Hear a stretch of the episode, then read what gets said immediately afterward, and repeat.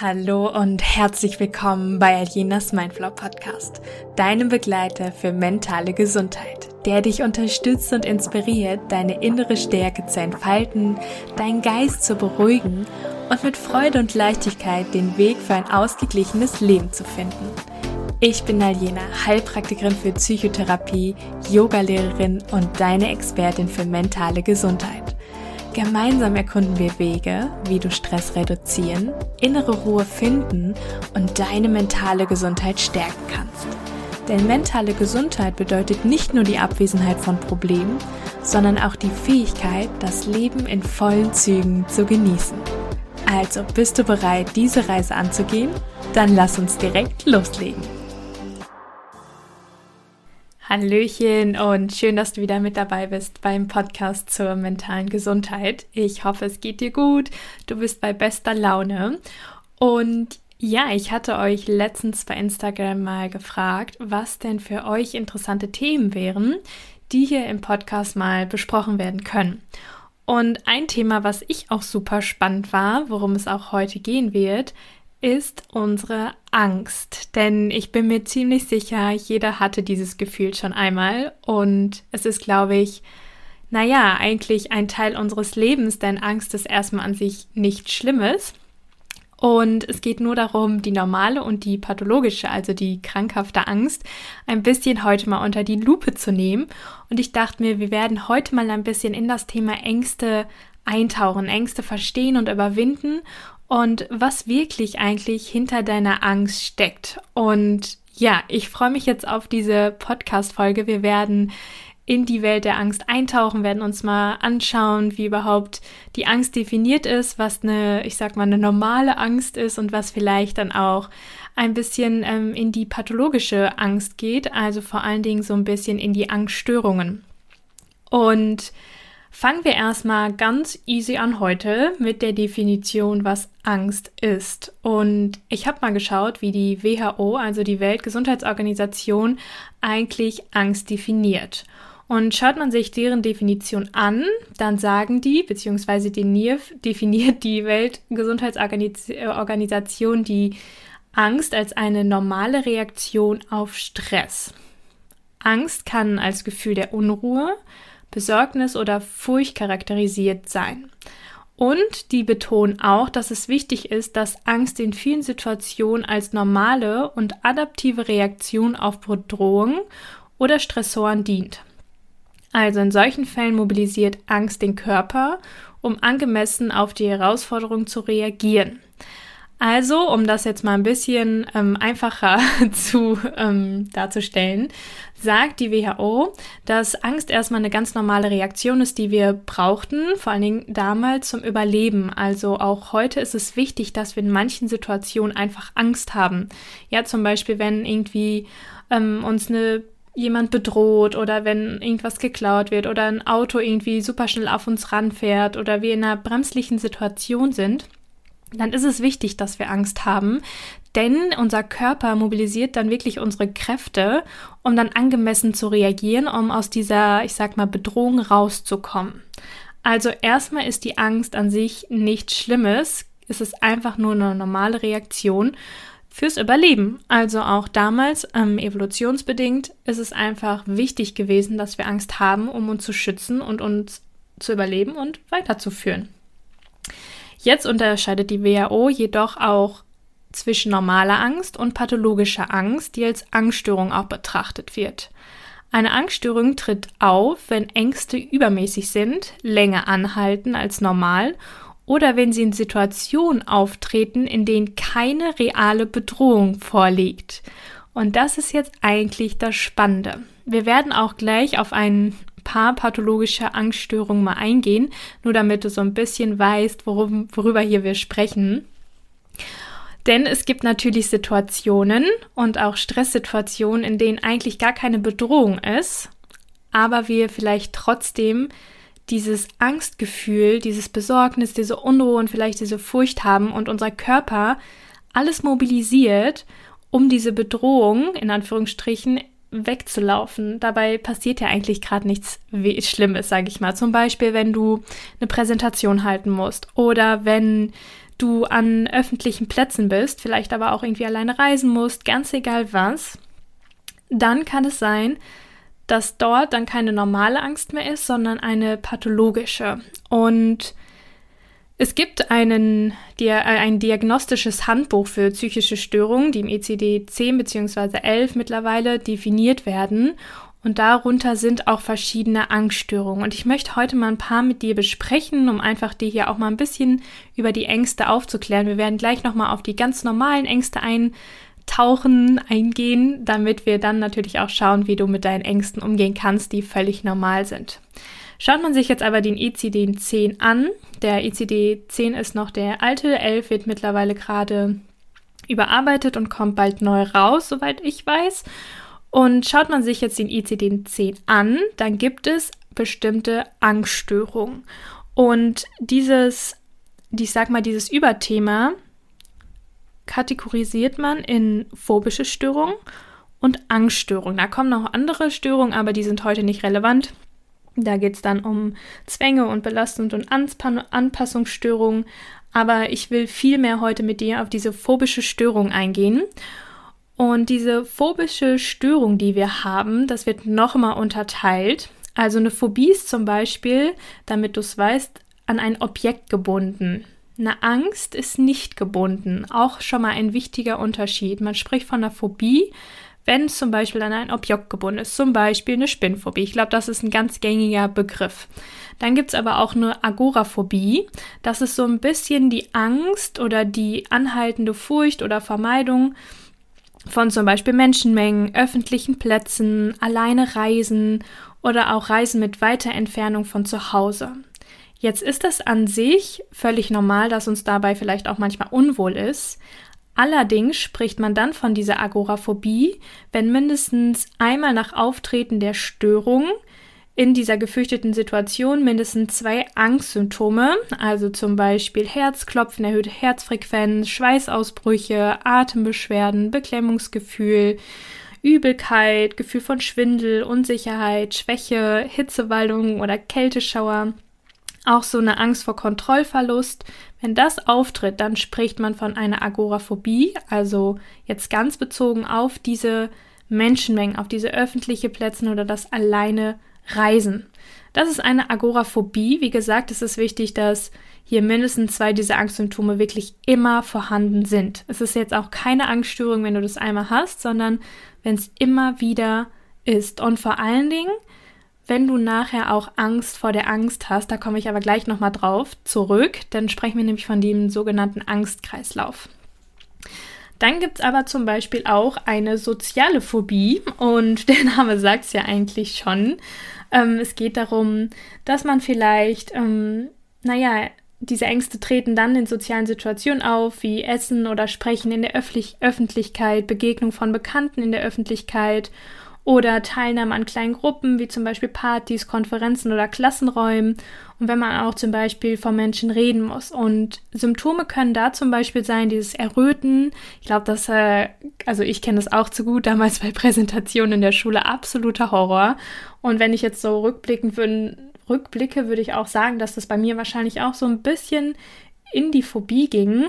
Aber ich will mich hier jetzt auch nicht selbst diagnostizieren, aber ich hatte wirklich, wirklich Angst vor dieser Situation. Ich äh, bin immer errötet und dann gibt es natürlich auch Leute, die dann auch Angst haben, die schambesetzt ist, dann fangen Kopfschmerzen oder Magenschmerzen an. All das können Angstsymptome sein. Wie gesagt, wir sprechen hier gerade von der pathologischen Angst, also von der krankhaften Angst. Gleich kommen wir zur normalen, nur um das nochmal hier ganz wichtig herauszustellen. Dann gibt es noch die spezifische isolierte Phobie. Und das ist wirklich an Objekte und Situationen gebunden, wie Tiere, Vögel, Insekten, Höhen, Donner, Flüge, geschlossene Räume. Also da gibt es ganz viele ähm, Phobien, die da auftreten können. Also es gibt auch verschiedene Typen, also wirklich, die irgendwie wirklich Angst haben vor Spinnen oder vor Naturgewalten oder auch manche haben Angst, irgendwie Blut zu sehen. Also ganz egal was, hier geht es wirklich darum, dass es auf ein Objekt oder eine Situation bezogen ist.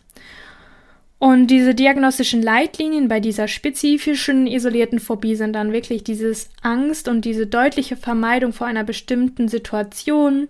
Die Symptome sind auf die gefürchtete Situation oder Gedanke an diese beschränkt. Das heißt, diese Symptome, was ich vorhin gesagt habe, diese vegetativen, die physischen und psychischen Symptome sind wirklich nur auf diese Situation beschränkt. Deswegen, das ist auch noch ein ganz wichtiger Punkt.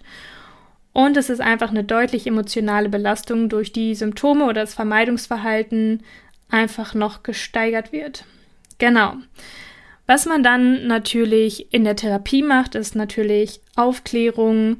Man versucht den Teufelskreis zu erklären und es gibt auch Therapieverfahren, die Konfronta Konfrontationstherapie, die wirklich sich mit dem Faktor, mit der Situation oder mit dem Objekt direkt auseinandersetzen. Also zum Beispiel, du hast Angst vor einer Spinne oder vor Höhe und dann gibt es Therapeuten, die wirklich mit dir in die Höhe gehen, die mit dir Auto fahren, die mit dir Spinnen, keine Ahnung, streicheln oder so.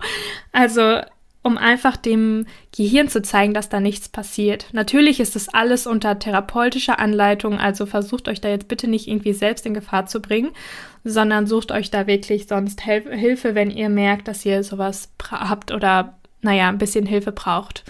Und wie gesagt, es müssen aber diese Symptome auftreten, auch über eine längere Zeit. Deswegen nochmal ganz wichtig zu betonen, wir sprechen hier gerade von wirklich pathologischen Angststörungen, sage ich mal. Und ja, genau, so viel dazu. Jetzt gucken wir uns noch andere Angststörungen an, was natürlich auch ähm, interessant ist. Und zwar ist es die Panikstörung. Ich glaube, auch das sollte bekannt sein. Ganz viele sagen immer, oh, ich habe dann immer so Panik. Und diese Panikstörung, das muss man nochmal kurz differenzieren zu diesen phobischen Störungen, die kommt anfallsartig. An, anfallsartig so. Also die kommt wirklich aus dem Hier und Nichts und ist wirklich nicht gebunden an eine Situation.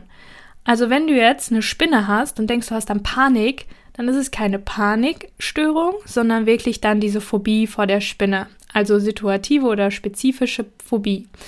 Wenn wir jetzt aber eine Panik haben, dann kommt die aus dem Hier und Nichts. Hier und Nichts heißt es überhaupt so? Ich weiß es gerade nicht, aber ich glaube, du weißt, was du, was ich meine. Also die kommt wirklich so anfallsartig. Und da gibt es auch diagnostische Leitlinien, bevor man überhaupt sowas diagnostiziert. Also eine wiederholte Panikattacke, die nicht auf eine spezifische Situation oder ein spezifisches Objekt bezogen sind und oft spontan auftreten. Also das muss auch öfter vorkommen. Wenn ich mich recht erinnere, sind sogar ein paar Monate. Also du musst es mindestens ein paar Monate immer mal wieder haben. Die Panikattacke ist nicht gebunden mit Anstreng Anstrengungen, gefährlichen oder lebensbedrohlichen Situationen, weil auch da kann es normal sein, dass man mal Panik hat. Aber hier kommt sie wirklich so, ja, direkt, ohne Grund, einfach ist sie da. Und es ist wirklich so eine Episode von intensiver Angst oder Unbehagen. Sie beginnt abrupt und erreicht innerhalb von wenigen Minuten ein Maximum und dauert dann auch ein paar Minuten vielleicht an. Und es müssen dann noch vier Symptome vorliegen, die ich auch vorhin schon genannt habe. Also von diesen vegetativen Symptomen wie Herzklopfen, Schweißausbrüche, Mundtrockenheit oder Atembeschwerden, Beklemmungsgefühl, Übelkeit, All das, da müssen noch mindestens vier Symptome davon vorliegen. Genau, das ist auch ganz wichtig. Die Therapie sieht da auch immer ganz spannend aus. Ähm, es ist eine Panik ist eine absolute Überlastung des vegetativen Nervensystems und der Körper reagiert sich danach aber auch ab und meistens hat man dann so ein Erschöpfungsgefühl und man versucht dann natürlich auch präventiv dann vor vorzubeugen mit Entspannungsverfahren. Man versucht natürlich aufzuklären auch hier vielleicht mal in einem Akutfall natürlich Atmung anleiten, ne? alles sowas. Es gibt so eine 5-4-3-2-1-Methode, wo man dann sich selbst runterholen kann. All das ähm, kann man dann machen. Genau. Ja, so viel dazu. Das sind jetzt so zwei Dinge, die ich dir heute einfach mal aus dem pathologischen Bereich vorstellen wollte. Es gibt natürlich super viel mehr. Wie gesagt, es gibt noch generalisierte Angststörungen, Zwangsstörungen und dann auch Belastungs- und Anpassungsstörungen. Und ähm, alles ein super spannendes Thema. Und ja, aber wie gesagt, das nennt man alles Phobie oder andere Angststörung. So, jetzt sind wir natürlich nicht alle mit so einer Angststörung unterwegs und wenn vielleicht du doch das Gefühl hast, dann such dir, wie gesagt, Hilfe und ähm, geh das Thema an, denn Angst ist an sich so gut behandelbar. Denn wenn man sich jetzt mal so einen Angstkreislauf anschaut, den man auch in der Therapie zum Beispiel dann bespricht, hat man nachher so eine Angst vor der Angst. Also, wir haben eine Situation, zum Beispiel die, Span die Spinne, und haben dann auch diese Symptome. Dann haben wir natürlich auch Gedanken voller Angst und ja, ich sag mal, fühlen uns auch wirklich unbehagen, haben diese Symptome oder nehmen wir mal das Autofahren. Und dann vermeiden wir das. Wir fahren kein Auto mehr. Warum? Weil wir Angst vor dieser Angst haben und nicht vor dem Autofahren. Also weißt du, also ich hoffe, du verstehst, was ich meine. Hier geht es darum, um dieses Gefühl. Wir haben Angst vor der Angst. Wir haben nicht Angst vor dem Autofahren, sondern wir haben Angst vor der Angst, die beim Autofahren entstanden ist. Und was machen wir? Wir vermeiden diese Situation. Wir halten keine Präsentation mehr, wir gehen nicht mehr unter Leute, wir reisen nicht mehr, wir gehen nicht mehr in die Natur, weil Spinnen da sein könnten. Wir lassen, gehen nicht mehr zum Arzt, weil wir eine Phobie mit Spritzen haben oder Blut. Ähm, gehen nicht mehr in die Höhe, nicht mehr in die Tiefe, nicht mehr in die Enge, was auch immer. Und das kann natürlich unser Leben beeinschränken. Dann wird natürlich die Angst stärker. Und dann ist das wie so ein Kreislauf, die Symptomatik wird schlimmer, der Gedanke vor der Angst ist immer größer und du kannst dir vorstellen, dass das wirklich so ein Teufelskreislauf ist. Und genau diesen versucht man in der Therapie, vor allen Dingen in der Psychotherapie, der Verhaltenstherapie, dann zu unterbrechen. Und zwar in diese Vermeidungssituation einzugreifen. Also wir vermeiden nicht die Situation, sondern lernen damit umzugehen. Er lernt zum Beispiel Techniken, wie wir mit der Angst umgehen können und beginnen uns selbst zu reflektieren. Wie gesagt, es gibt Konfrontationstherapie, all das. Da gibt es super schöne Verfahren, Hypnose zum Beispiel auch, wo man einfach ja die Angst ein bisschen aus deinem Gehirn rauslöscht, sage ich mal. Genau, so, so viel dazu. Jetzt gibt es aber natürlich auch alltägliche Ängste. Und das ist nämlich auch völlig normal und darum sollten wir uns wirklich keine Sorgen machen. Es sei denn halt, du hast diese Sachen, die ich jetzt gerade genannt habe, öfter, du hast diese vegetativen Symptome oder auch andere Symptome und vor allen Dingen fängst du an, die Situation zu vermeiden. Und wenn du das hast, dann liege ich dir ans Herzen, wenn du gerade noch so wirklich merkst, oh, ich fange jetzt ein bisschen anders zu vermeiden, mach es trotzdem. Wenn du zum Beispiel Angst hast, vor Leute zu sprechen, sprich mit Menschen, geh auf Leute zu. Und ja, ich weiß gar nicht, was mir damals genau geholfen hat. Ich glaube, ich habe damals extra einen Job gewählt oder ich habe mich in Situationen gebracht, extra, wo ich mit Menschen reden musste, wo ich vor Menschen reden muss, sage ich mal. Und ich habe damals dann einen Job ähm, gewählt während meiner Studienzeit, wo ich auf Menschen zugehen musste in der Stadt. Ich habe damals für die, für, wie heißt es denn jetzt? Für WWF gearbeitet und musste auf Menschen zugehen und die äh, Umweltschutz aufklären und Tierschutz aufklären. Und ich habe das damals ganz bewusst gewählt, natürlich, weil ich mich auch für den Tierschutz äh, total interessiere, aber weil ich wusste, dass dies mir so schwer fallen wird, aber ich weiß auch, dass es mir jetzt so viel hilft. Und wenn ich jetzt überlege, dass ich so viel von Menschen spreche, Kurse leite, Events und sowas, dann bin ich einfach dankbar, dass ich diese, ich sag mal, Angst oder diese Vermeidungssituation einfach aufhalten konnte. Genau, jetzt gibt es natürlich auch alltägliche Ängste und diese typischen alltäglichen Ängsten, die meisten Menschen erleben, sind zum Beispiel Angst vor Prüfungen, sozialen Situationen, Unsicherheiten in der Zukunft oder auch Veränderungen. Wie gesagt, wenn das für einen Moment anhält, weil du zum Beispiel umziehst, weil die Prüfung morgen ist, dann ist das völlig normal. Wenn du aber allerdings immer jetzt mehr Angst vor der Prüfung hast, die Prüfung vielleicht sogar vermeidest, dadurch dein Studium leidet, deine Schule, was auch immer, dann sprechen wir vielleicht schon von einer pathologischen Angststörung. Aber wie gesagt, das kann man nur ganz individuell diagnostizieren. Da brauchst du wirklich ähm, jemanden, der Genau, also ich mache da meist eine Anamnese, ne? also dass man richtig da tief in das Thema eintaucht. Genau. Und auch Unsicherheiten in der Zukunft, das sind alles mal Phasen in unserem Leben, was völlig normal ist. Und deswegen, wie gesagt, ist es völlig normal, wenn du Angst hast. Und das gehört auch dazu. Das ist ein wichtiges Gefühl.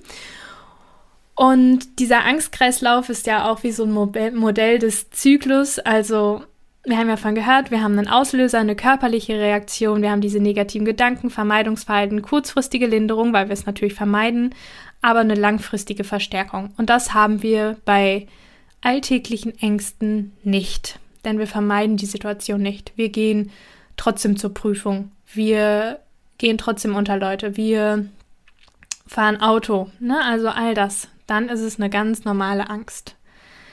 Genau. Und jetzt gucken wir uns noch ein paar Techniken an. Das finde ich nämlich auch spannend aus der, aus der Psychologie natürlich und auch so ein bisschen aus dem Yoga und der Spiritualität, weil ich das immer schön finde, was die beiden machen. Und es sind so viele Ähnlichkeiten. Und schaut man sich die Psychologie an, habe ich ja vorhin schon auch gesagt. Ähm, es gibt eine Expositionstherapie, also indem du dich schrittweise und kontrolliert den Ängsten auseinandersetzt, um einfach so eine schrittweise Desensibilisierung zu erreichen. Und da hilft natürlich auch einfach ein Therapeut an der Hand. Das ist dann schon mal ein bisschen einfacher. Dann kann man natürlich vorsorgen mit Achtsamkeit und Meditation. Denn wenn man regelmäßig Achtsamkeit oder Meditation praktiziert, dann kann man lernen, Abstand von seinen Gefühlen und Gedanken zu bekommen. Denn du bist ja in diesem Moment nicht nur deine Angst, sondern es ist dieses Gefühl, was dich einnimmt. Und wenn wir davon Abstand gewinnen können, durch Meditation und Achtsamkeit, fällt uns das auch in solchen Situationen viel leichter mit so einer Angst umzugehen. Dann gibt es natürlich auch Techniken, ne? einfach mal diese negativen Gedanken zu hinterfragen, also so ein bisschen Selbstreflexion. Man kann präventiv vorbeugen oder auch, wenn man Ängste hat, mit progressiver Muskelentspannung, um einfach naja, diese körperliche Anspannung auch abzubauen. Atemübungen, was super viel hilft, wenn wir vor allen Dingen die tiefe Bauchatmung nehmen, um diesen Stress zu reduzieren. Und auch so eine, es gibt so Selbstmitgefühlstraining, wo man einfach eine mitfühlende Haltung gegenüber sich selbst entwickelt. Da erkennt man dann diese negativen Gedanken, woher sie kommen und behandelt sich selbst so ein bisschen mehr mit Freundlichkeit und bringt sich mehr Verständnis entgegen.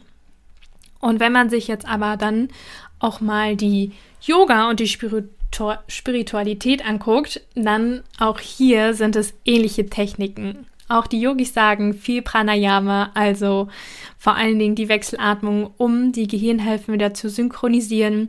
Es gibt aber auch eine Kapalabhati zum Beispiel für eine verbesserte Atemkontrolle und Stressabbau. Hier geht es vor allen Dingen bei diesen Atemübungen um diesen Stressabbau. Das ist ganz wichtig. Dann gibt es natürlich wundervolle Asanas im Yoga, die helfen, den Geist zu beruhigen, wie zum Beispiel die Haltung des Kindes oder Shavasana, wo man wirklich entspannt in eine tiefe Entspannung geht. Dann, es gibt auch schöne Achtsamkeitspraxis, also nicht nur Meditation, sondern auch mal bei alltäglichen Dingen einfach achtsam zu sein. Das sind einfach, Achtsamkeit ist einfach so ein Game Changer, wenn man ihn immer in seinen Alltag integriert, weil es einfach so viel vorbeugen kann oder auch hilft, besser mit bestimmten Gefühlen umzugehen. Und was auch noch die Psychologie sagt, ist zum Beispiel auch wirklich diese Tiefenentspannung oder auch Yoga. Bei beiden findet man diese Tiefenentspannung, egal ob es um, beim Shavasana ist, im Yoga oder auch bei der Psychologie, zum Beispiel durch Hypnose.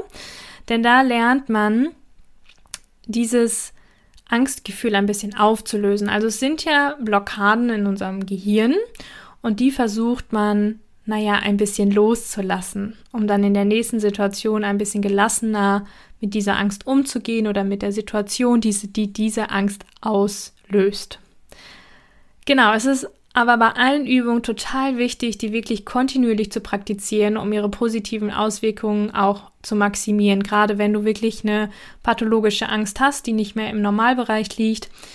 Denn je nach persönlichen Vorlieben kann dann wirklich auch psychologische als auch Yoga oder spirituelle Ansätze kombiniert werden. Und das finde ich gerade so schön, dass das auch viel passiert um wirklich einen ganzheitlichen und vor allen Dingen nachhaltigen Ansatz für den Umgang mit den Ängsten zu schaffen.